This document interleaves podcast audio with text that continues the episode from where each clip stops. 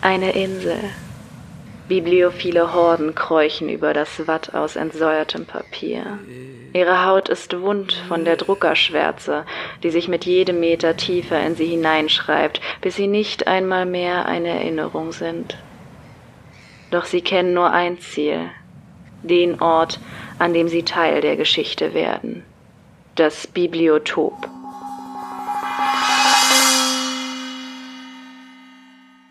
Herzlich willkommen im Bibliotop, dem Podcast rund ums Buch. Mein Name ist Katharina und ich spreche hier über buchwissenschaftliche und literaturwissenschaftliche Themen. Heute widmen wir uns einem Thema, das mich schon seit einer Weile in verschiedenster Hinsicht begleitet, nämlich der Inselbücherei. Das ist eine Buchreihe aus dem Inselverlag, die zum Sammeln prädestiniert ist. Wer jetzt nichts damit anfangen kann, der googelt am besten einmal schnell Inselbücherei. Ihr kennt die Bücher mit Sicherheit vom Sehen. Das sind diese schmalen Hardcover mit bunten Mustern und Titelschildern, die gerne mal verschenkt werden. Und es könnte sein, dass die Zeit im Leipziger Bibliotop auf mich abgefärbt hat. Da haben wir nämlich eine halbwegs vollständige Sammlung, wenn man nur nach Nummern geht, Ihr werdet sehen, dass es für Sammlerinnen eine wahrhaft vollständige Sammlung nur schwer geben kann, aber dazu später mehr. Jedenfalls bringt die Leipziger Buchwissenschaft regelmäßig Themenplakate zur Inselbücherei heraus. Und ich selbst habe im letzten Jahr ein paar davon gestaltet. Und möglicherweise ist es in der Zwischenzeit dazu gekommen, dass sich ein paar hundert Bücher in meinem Besitz befinden. Es könnte auch sein, dass ich mir in Ermangelung eines Smartphones extra ein iPod gekauft habe, um dort meine Excel-Tabelle immer abrufen zu können, wenn ich an Antiquariaten vorbeilaufe. Möglicherweise.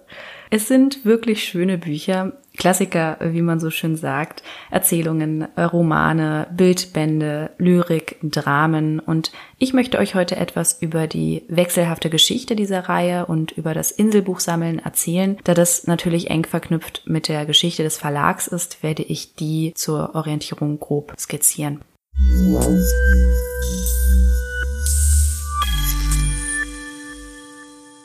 Der Inselverlag wurde 1901 in Leipzig gegründet. Ursprung war die 1899 erstmals publizierte Literaturzeitschrift Die Insel von den Schriftstellern Otto Bierbaum, Rudolf Schröder und Alfred Heimel, wo auch bekannte Namen wie Rilke und Hoffmannsthal veröffentlichten. Die Zeitschrift wurde allerdings 1901 eingestampft und Alfred Heimel gründete stattdessen den Inselverlag. 1905 übernahm Anton Kippenberg die Verlagsleitung. Er will sowohl zeitgenössische als auch die sogenannte Weltliteratur, allen voran Goethe ins Programm holen und gewinnt etwa Hoffmannsthal und Rilke, die auch schon in der Zeitschrift veröffentlicht hatten, aber auch Stefan Zweig für sich. Der gab dann übrigens auch überhaupt erst den Anstoß zur Inselreihe mit ihrem unverkennbaren Design. Heute ist die Inselbücherei nach der Reklam Universalbibliothek die zweitälteste Buchreihe in Deutschland doch während es bei den Reklamheften darum geht, den Inhalt möglichst preiswert zu verkaufen, ein Reklamheft kostete damals 20 Pfennig, wird bei der Inselbücherei zusätzlich zum Preis viel Wert auf die bibliophile Ausstattung gelegt. Ein Inselbuch kostete übrigens anfangs 50 Pfennig. Und diese Ausstattung endet nicht mit der Einbandgestaltung, denn auch in Sachen Typografie, Satz und Buchkunst wird jeder Band individuell bedacht. Schon nach wenigen Monaten hatte man die 100.000 verkaufte Exemplare-Grenze geknackt und noch nicht einmal zwei Jahre später die Millionengrenze. Denn die Inselbücher sind durch ihre Kombination aus Preis, der bibliophilen bunten Gestaltung und auch wegen der Nummerierung der Titel ein interessantes Sammelobjekt. Mit der Nummerierung sprechen wir einen wesentlichen Punkt an, der die Geschichte der Inselbücherei zeichnet, denn im Laufe der Jahre kam es aus unterschiedlichen Gründen, die ich euch später vorstelle, zu Doppelbelegungen. Das bedeutet, dass unter einer Nummer im Laufe der Jahre verschiedene Titel veröffentlicht wurden. Das begann schon 1919. Damals wurden alte, nicht mehr attraktive Titel durch andere ersetzt und damit neu belegt. Das geschah zum Beispiel mit Werken Richard Wagners, doch nicht, weil die nicht mehr zeitgemäß waren, sondern weil die Reklamhefte billiger und handlicher waren, weshalb die Kundschaft für den Opernbesuch lieber dazu griff. Um diese Nummern in der Inselbücherei nicht verkümmern zu lassen, belegte man sie eben neu. Diese Mehrfachbelegungen sind natürlich besonders interessant für SammlerInnen, um euch mal die Dimension, von der wir hier sprechen, zu verdeutlichen. 2012 gab es 1391 Nummern, aber 1697 Titel, also 300 Bücher mehr als Nummern.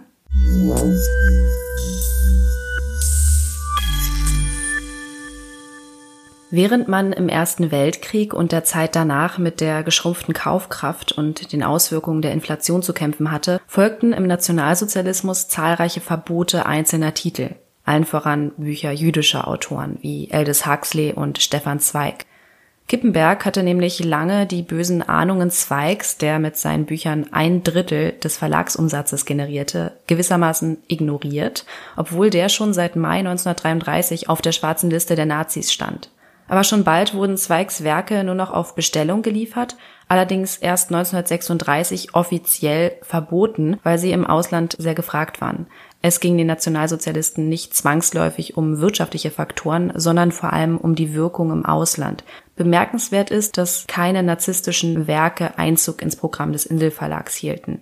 Dafür wurden jedoch in der Inselbücherei die Nummern von jüdischen Autoren mit neuen Titeln besetzt, als hätte es die alten nie gegeben. Im Falle von Stefan Zweig ist das natürlich besonders bitter, da er ja erst den Anstoß zur Reihe gegeben hatte. 1943 wurde das Verlagshaus in der Leipziger Bombennacht am 4. Dezember wie der Großteil des grafischen Viertels vollkommen zerstört.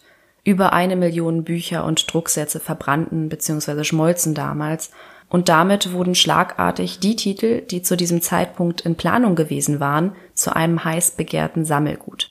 Die Reste waren allein deshalb erhalten geblieben, weil sie als Probedrucke in einer Druckerei, die nicht zerbombt worden war, auftauchten, denn der Inselverlag druckte nicht nur in einer Druckerei, sondern vergab Aufträge nach Kapazität. Dann hat mal einer hier 3000, da einer 2000 Exemplare ein und derselben Auflage hergestellt.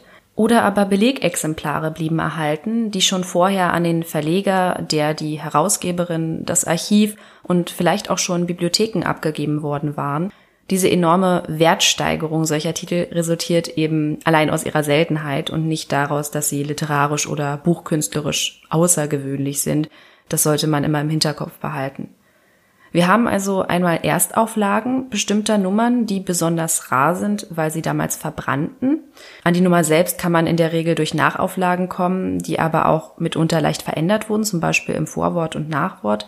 Aber für Leute, die nicht nur die Nummern, sondern auch Auflagen sammeln, insbesondere Erstauflagen, sind diese Nachdrucke natürlich nur Überbrückungslösungen. Und dann gibt es noch kriegsvernichtete Auflagen, also nicht zwangsläufig Erstauflagen, die besonders rar sind und dann natürlich für SammlerInnen, die sämtliche Auflagen der Inselbücherei sammeln oder einfach Leute, die das Seltene schätzen, interessant sind. Um euch jetzt mal ein paar Beispiele zu nennen, die ihr auf dem Dachboden eurer Großeltern suchen könnt. Ein voran die berühmt-berüchtigte Nummer 313, die Gedichte des deutschen Barock, die Auflage betrug offiziell 10.000 Exemplare. Aus einer Schadensmeldung von 1944 geht aber hervor, dass tatsächlich über 11.000 Exemplare gedruckt worden waren. Die waren aber, bevor sie verbrannten, noch nicht gebunden worden.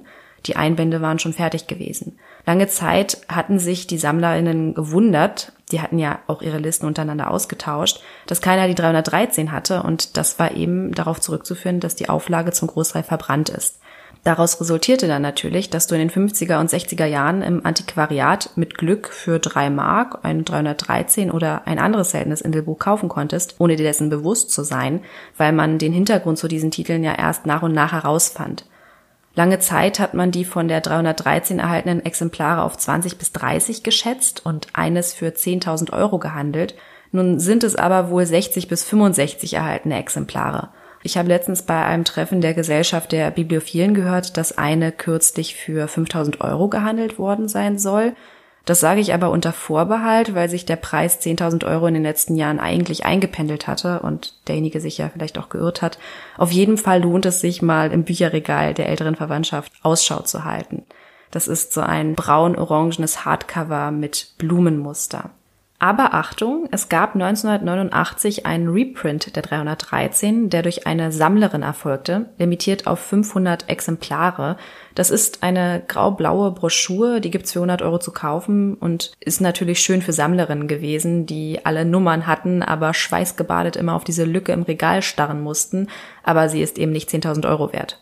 Zu 313 gibt es auch eine kleine fiese Geschichte über eine Antiquarin, die ich euch nicht vorenthalten will. Ich zitiere den Antiquar Jens Förster aus einem Interview, das in der Flachware 5 abgedruckt ist, dazu später in den Quellen mehr. In einem Antiquariat in Dresden hat eine Kollegin nach der Wende Inselbücher verkauft und die 313 war dabei. Was sie bezahlt hat, will ich gar nicht wissen, auf jeden Fall nur Pfennige, denn sie hat es nicht erkannt, obwohl sie in die Bibliografie von Herrn Kästner geguckt hat. Da stand sogar bei der 313 Auflage größtenteils kriegsvernichtet. Diesen Vermerk hat sie auch brav in das Buch geschrieben und es für wenige Mark neben die Kasse gestellt, also so wie man im Supermarkt Zigaretten platziert. Dann kam zufällig ein Antiquar, der an der Kasse ein paar Kleinigkeiten bezahlen wollte, die er für sein Antiquariat irgendwo aus dem Regal geholt hatte. Er entdeckte das Prachtstück, ließ sich aber nichts anmerken, sondern verlangte, bevor er es kaufte, auch noch 10% Kollegenrabatt und ließ sich ordentlich eine Quittung geben. Als Endkunde hätte er sich einfach nur gefreut und das Buch in sein Regal gestellt. Aber unter Kollegen gibt es ja durchaus auch Bissigkeit und so hat es sich schnell herumgesprochen.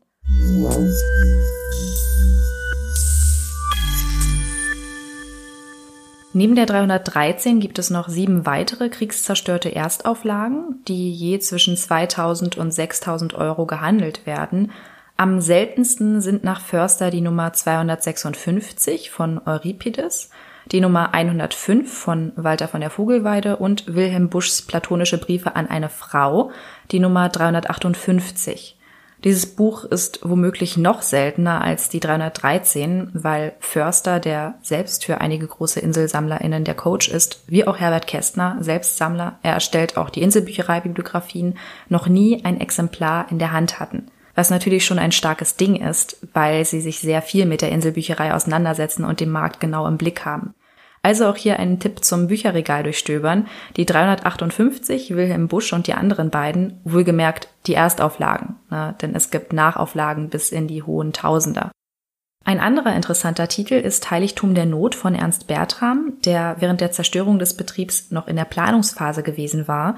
Durch die Hitze ist damals das Blei des Drucksatzes geschmolzen und das einzige, das von diesem Titel übrig geblieben ist, sind 20 Bürstenabzüge. Das sind Satzproben, die eben zum Kontrollieren des Satzes angefertigt wurden. Auch ein sehr interessantes Sammelobjekt, da der Titel eben nie gedruckt wurde, auch nie als Nachdruck erschien. Es gibt nur die Idee zum Buch in Form dieser Bürstenabzüge. Ein anderes extrem seltenes Inselbuch sind die Fotomontagen John Hartfields von 1978, das ebenfalls nie erschienen ist. Sollte die Nummer 1023 werden, war auch schon komplett gedruckt, die Einbände waren fertig, man hätte nur noch binden müssen, aber die Witwe verweigerte dann die Genehmigung und all das musste eingestampft werden. Allein drei Bogen wurden durch den damaligen Herstellungsleiter und den künstlerischen Leiter gerettet und dann per Hand gebunden. Die Nummer wurde dann einfach anders belegt. Und die fertigen Einbände, die mit Haas wegen John Hartfield gemustert gewesen waren, wurden stattdessen für einen Hermann Hesse Band genutzt. Na, passt der. Und hier sind wir dann an einer sehr interessanten Stelle, denn die Einbände wurden gerade zu Kriegszeiten, wo das Material knapp war, genutzt, wo es ging. Wenn also eine Buchbinderei noch einen Einband von einer anderen Nummer hatte, dann wurde der für den neuen Titel verwendet, nur halt mit angepasstem Titelschild. Ihr erinnert euch, der Inselverlag hat ja immer in verschiedenen Druckereien und Buchbindereien je nach Kapazität hergestellt und so kann es vorkommen, dass von einem Titel ein und derselben Auflage zehn verschiedene Einbandvarianten existieren. Auch darauf kann man sich beim Sammeln also spezialisieren, wobei, wie gesagt, dieses Phänomen vor allem in Kriegs- bzw. Notzeiten auftrat, in der DDR aber auch bei Nachauflagen. Um noch einmal kurz auf die 313 zurückzukommen, das Besondere an ihr ist, einmal abgesehen von ihrer Seltenheit, dass ihr Einband mit dem Rankenmuster nie wieder bei einem anderen Inselbuch auftrat. An dieser Stelle möchte ich einen kleinen Ausflug in die Welt des Sammelns machen. Inselbuchsammlerinnen unterscheiden, wie deutlich geworden sein sollte, in verschiedene Varianten eines Titels. Das beginnt mit Äußerlichkeiten, dem Einband, wie eben schon ausführlich erzählt, aber auch Druckfehler und Autorensignaturen sind interessantes Sammelgut, die Schriftart oder die Beschilderung unterscheidet sich mitunter. So gibt es Varianten mit aufgeklebtem Titel und Rückenschild, Varianten mit aufgedrucktem Titel und Rückenschild oder nur mit einem aufgeklebten Titelschild. Das nur zum Äußeren. Dann gibt es inhaltlich verschiedene Varianten. Einmal natürlich die Auflage, aber auch unterschiedliche Vorworte, Nachworte und Übersetzungen. Das sind alles neue Varianten des Originaltitels und bestimmte Varianten werden nur wenig gedruckt, sind daher seltener und wieder begehrter. In Bibliografien werden die Varianten mit Buchstaben nach der Nummer notiert, dass es eine Nummer 1a Ausgabe und eine Nummer 1b Ausgabe gibt. Das wird dann nochmal näher erläutert, was genau besonders an dieser Ausgabe ist. Und dann unterscheidet man noch mit Zahlen die Doppelbelegungen. Es gibt also die 686-1, das ist dann Jonas von Albert Campus und die 686-2, das wäre dann November von Gustave Flaubert. Wir unterscheiden also im ersten Schritt, um welchen Titel der Nummer es sich handelt, also um die Schrägstrich 1 oder Schrägstrich 2 und dann welche Variante A, B, C und so weiter. Wie ihr seht, das Inselbuch sammeln ist eine kleine Wissenschaft.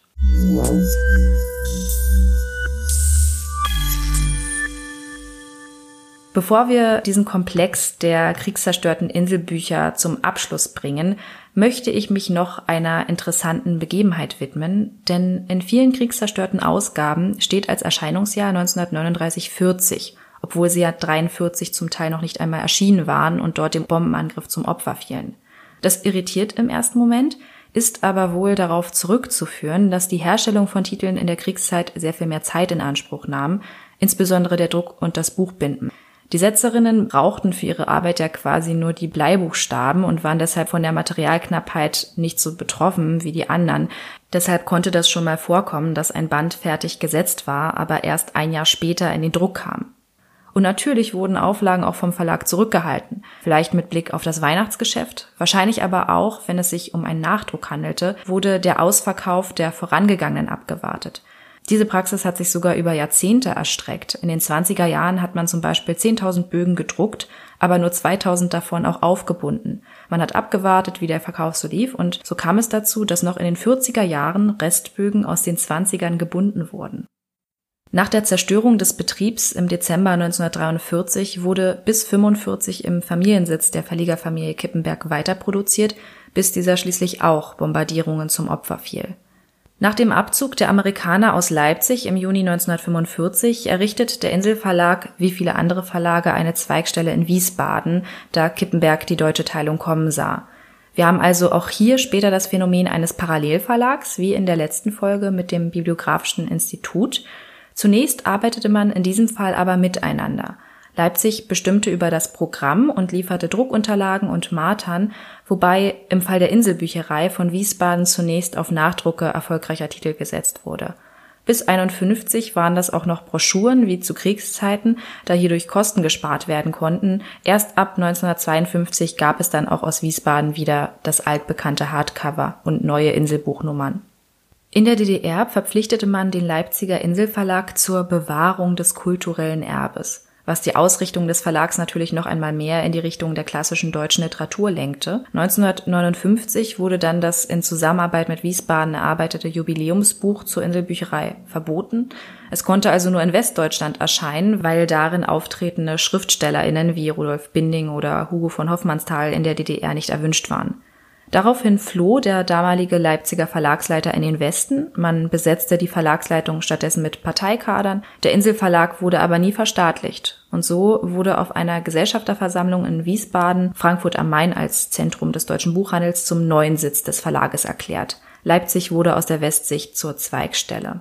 Damit verhärteten sich die Fronten. Der Westverlag durfte auf der Leipziger Buchmesse 1961 nicht ausstellen. Diese Entfremdung hatte natürlich zur Folge, dass die Deviseneinnahmen der Leipziger stark einfielen. 1960 waren das noch 180.000 Mark gewesen, 1961 nur noch 43.000. Und natürlich ist 1961 auch noch was ganz anderes passiert, nämlich der Mauerbau, der die Situation für SammlerInnen in der DDR verschärfte, weil die jetzt endgültig von der Westproduktion abgeschnitten waren. Und das führte natürlich zu enormen Preissteigerungen bestimmter Nummern in den Antiquariaten und westdeutsche Bibliografien, wo alle Nummern gelistet waren, war natürlich heiße Ware.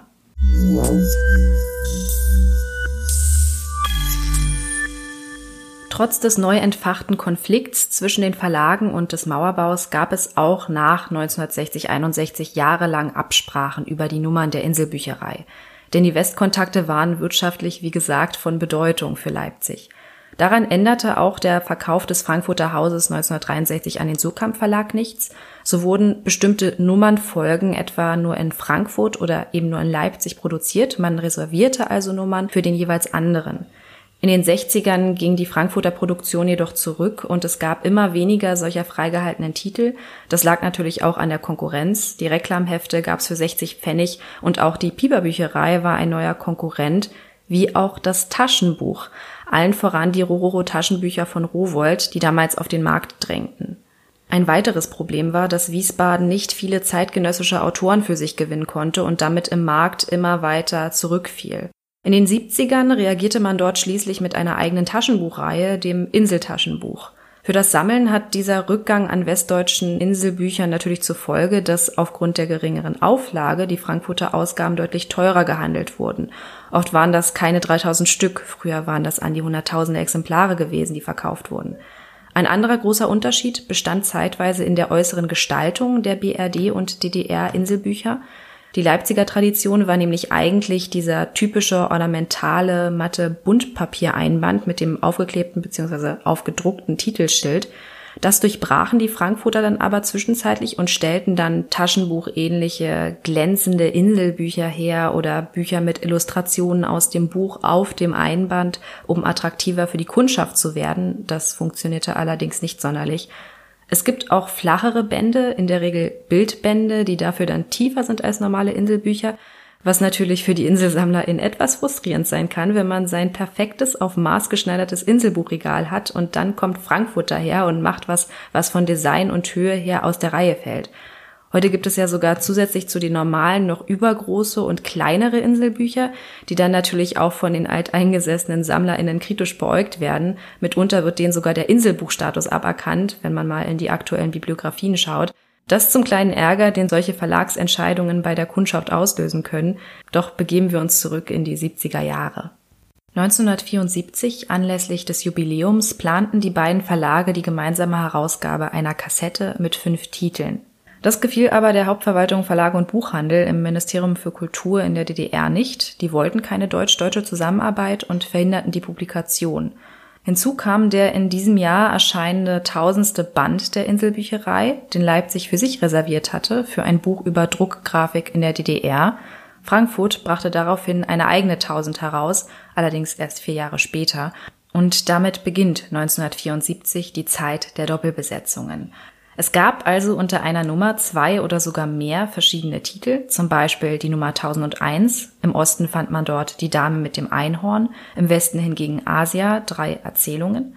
Das Interessante hierbei ist, dass nicht nur die Nummern ab 1974, sondern auch alte Nummern rückwirkend neu von Leipziger Seite belegt wurden, wenn die in Wiesbaden erschienen waren. Was natürlich für die SammlerInnen dort schön war, weil die ja an diese westdeutschen Nummern bisher nicht rangekommen sind. Die Neubelegungen aus Leipzig waren mitunter politisch motiviert, weil die damals in Wiesbaden erschienenen Titel von der frühen DDR als problematisch angesehen wurden. Wenn euch dieses Thema interessiert und ihr es noch nicht getan habt, dann hört euch hierzu gern die erste Folge zum Bücherschmuggel und heimlichen Lesen in der DDR an.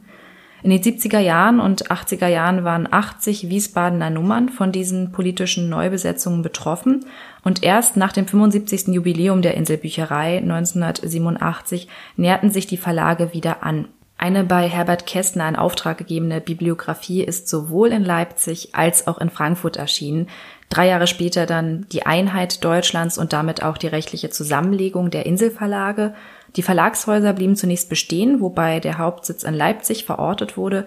Bis heute besteht er als Teil des Sukam Verlags weiter und das Programm der Inselbücherei orientiert sich nach wie vor an Klassikern und Werken des 20. Jahrhunderts mit Schwerpunkt Belletristik.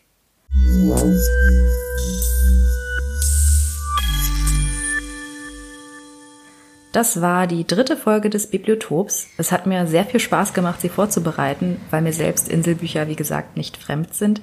Sind SammlerInnen unter euch und wie seid ihr dazu gekommen? Schreibt mir das sehr gern als Mail an bibliotop.podcast.gmail.com oder auf Instagram. Ich heiße dort gassenhauer.blog. Wenn ihr iTunes habt, dann lasst mir doch gerne eine Bewertung da. Das hilft dem Podcast sehr. Die Literatur, auf die ich mich dieses Mal gestützt habe, sind der Inselverlag 1899 bis 1999 von Heinz Sarkowski und Wolfgang Jeske, herausgegeben 1999 im Inselverlag. Die Flachware 5, das Jahrbuch der Leipziger Buchwissenschaft, herausgegeben von Martin Hochrein und Ei Kenze unter anderem mit Beiträgen von Studierenden. Genutzt habe ich zwei davon. Die kriegszerstörten Inselbücher, das Gespräch am 3. Dezember 2018 in Klammern Dies Academicus im Bibliotop mit Herbert Kästner, Jens Förster und Reimer Riese zur Zerstörung des Leipziger grafischen Viertels vor 75 Jahren. Bei dem Gespräch war ich übrigens auch selbst anwesend.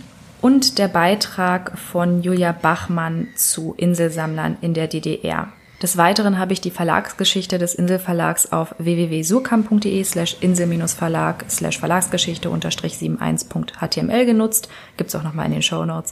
Aber auch das Wissen, das ich mir jetzt im Laufe der Jahre im Selbststudium, in Seminaren, Veranstaltungen oder direkt durch Professor Sigrid Dukatis angeeignet habe und nicht mehr genau verorten kann, ist in diese Podcast-Folge geflossen. Das dazu. Vielen Dank fürs Reinhören und bis in drei Wochen. Ich stelle den Rhythmus um, einmal weil ich mit einem Umzug stecke und zum anderen, weil die Vorbereitung für eine Folge ziemlich viel Zeit in Anspruch nimmt. Aber wenn ihr den Podcast abonniert oder mir auf Instagram folgt, dann bekommt ihr sowieso mal mit, wenn eine neue Folge online geht.